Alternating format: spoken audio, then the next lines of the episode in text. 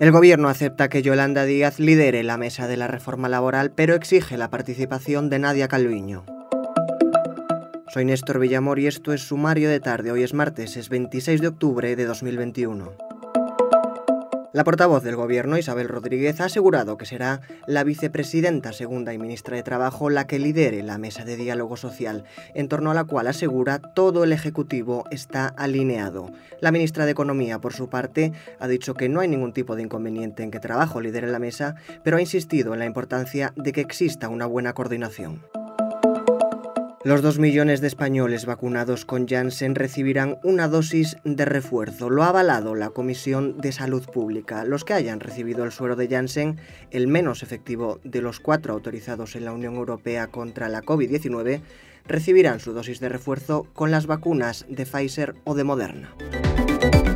El gobierno ha rectificado tras un mes lleno de polémica y finalmente ha rebajado el recorte de beneficios a las eléctricas por la generación nuclear e hidroeléctrica siempre y cuando se cumplan una serie de condiciones. La ministra para la Transición Ecológica, Teresa Rivera, ha anunciado que quedarán exentos de la minoración los contratos a plazo y precio fijo de antes del 16 de septiembre.